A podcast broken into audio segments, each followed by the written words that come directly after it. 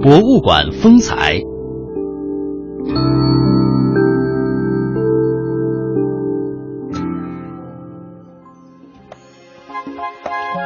来到我们今天的博物馆风采。那么昨天我们是带您到了位于徐州的全国唯一一家专业陈列圣旨的展馆。圣旨博物馆啊，我们说是从两千年开始开馆的，目前的馆藏文物呢已经达到了三万多件，分门别类的设置了，比如说像青铜馆、玉器馆、瓷器馆、石刻馆等等各式各样的馆。那么这些馆里面的这些藏品呢，都是从全国各地搜集整理而来的。其中呢，明清圣旨呢是达到了百余道，这个圣旨的时间呢，也是从顺治到末代皇帝溥仪的时代的这个圣旨，可以说是中华第一家。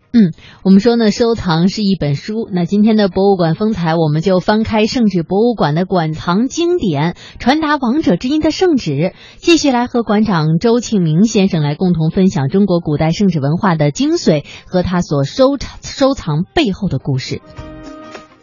您从小这个研习书法，一看到这个圣旨上的这个是书法，您特别震惊是吧？啊，对，不，这是马上就是一种特别的激动跟亲切感啊！那写的简直太好了，因为那是小，因为见到这个东西比较小，对老师是崇拜的五体投地。一看那个字，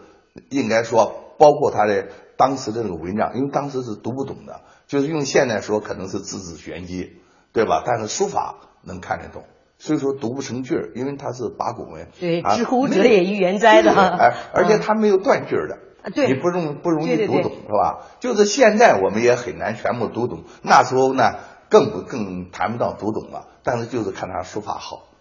表的好，所以说那就是我收藏的第一道圣旨。哦，您当时就是收藏啊？嗯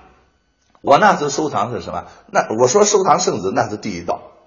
哦，老者给您看了，啊说让您上上眼，对对对对结果对您就给买过去了、哎是吗？？我我当时呢，因为他叫我上演，实际上他是在卖书的嘛。对呀他是在卖书。啊啊哦他这由个于也是我们拿来这个卖关关系呢也非常好，那我就是死磨硬顶给他去做。当时是当时那个价格还真的非常非常低，但是也真的不容易，八块钱。嗯我们那时候去，但是那个钱要有八块钱，真的是不容易。是是现在一看，哟，八块钱那么便宜，而且是困难时期刚刚过，哎是嗯，是这样的对嗯对，啊，最后您居然就把那个圣旨买下来了。哎，对呀、我就给给老先生，老先生也是舍不得，因为他见到这个东西非常非常。哎那说明您家境是不是还可以啊？那个时候能够让您有八块钱来买一个很破旧的书，或者是说当时是因为当时来讲看的就是一个很破旧的一个卷轴，对对吧？对而是已这样嘛的，对吧？而且当时您知道它是圣旨吗？我当时不知道，是这个老先生告诉我的，啊叫圣旨。后来拿给老师去骗，老师说：“哎呦，大家赞扬说，哎呦，这个东西好。”他就讲述了关于圣旨的故事。但是那时候知道是呃知道圣旨，但是不知道这就是圣旨，因为有时候呢，呃，看到他那个老老的古书嘛，像《三侠五义》啊，对对对七七剑十三侠》啊等等，其中也谈到圣旨。那您拿回去跟您父母说，我八块钱买了这么一个卷轴，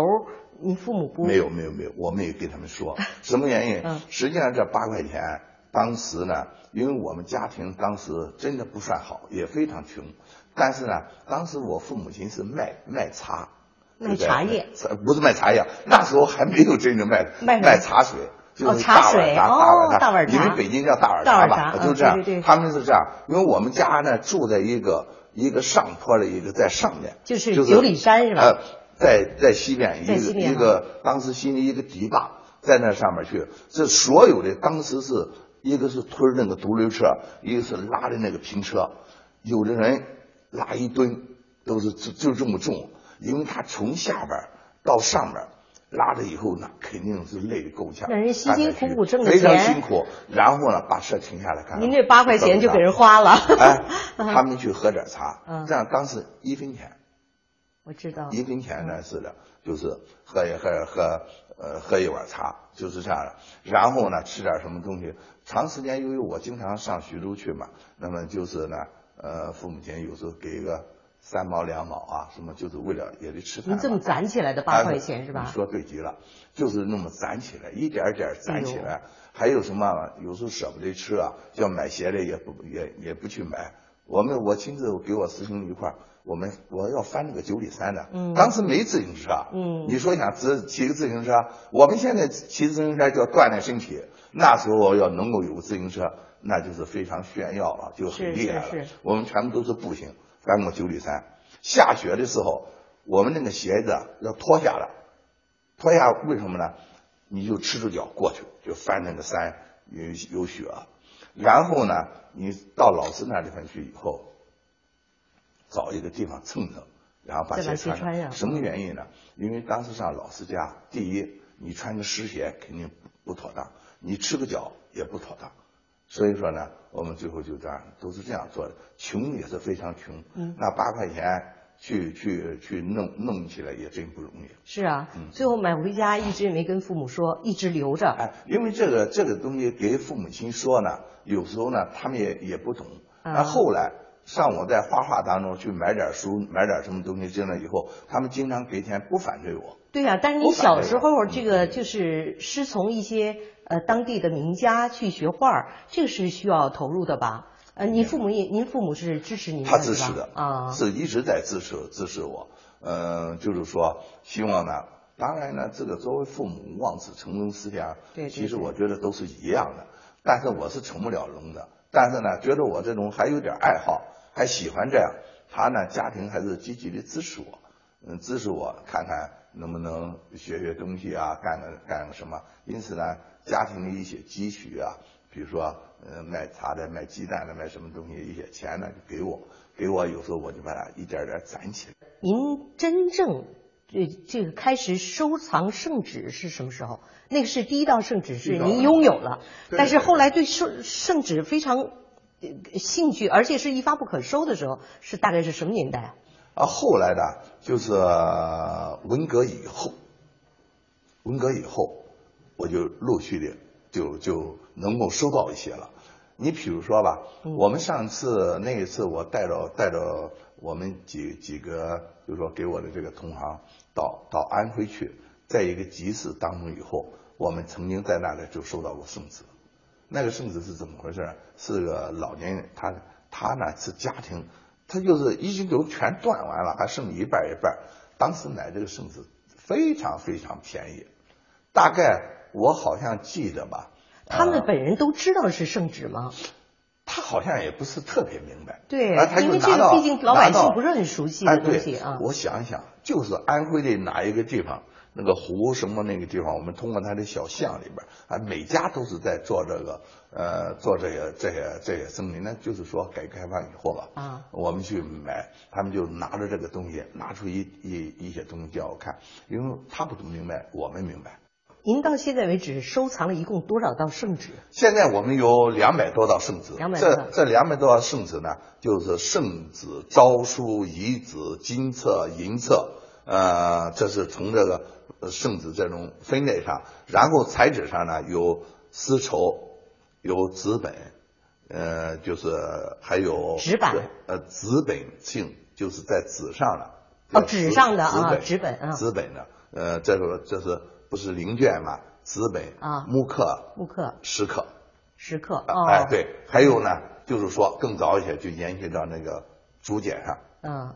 就是这些东西。它这个主要是呃绫罗绸缎可能比较呃容易损毁，这个它搁到这个叫所谓的圣旨匾，嗯就是刻到木板上有阴刻有阳刻，是因为了因为要这个。每个人受封的这个人，他就表示家庭的尊荣，是吧？对嗯这个光宗耀祖，摆在家里的厅堂是皇帝给我的这个圣旨，是吧？他就刻起来，是吧？刻到木板上，还有一些石刻，是吧？对，嗯是是这样，因为一道圣旨，虽说我们现在说很简单，我们展示的有这么多，其实对每一个家庭都非常重要，因当为然这是家庭的荣誉，它呃不允许任何人去去玷污它，所以说它保存的也比较好。在过去发圣旨的年代，你要是无意的损毁了、破坏了，甚至典当了，要杀头的。所以呢，他对圣旨的保管尤为重要。但是呢，他一个家庭，他曾经受过这种黄风，他呢也需要向别人炫耀，他知道家就是非常门第嘛，嗯这个门第之见也对也非常那个哈、他结果呢，叫人家为了看到，他就把圣旨上的原来的内容完完整整的刻到碑木刻上、嗯，木匾上，就是也有刻在石头上，干什么？就给人一种炫耀，就是人家你不是要看圣旨吗？整个的内容就在这边了，你可以看。这样呢，它就一是能够有效的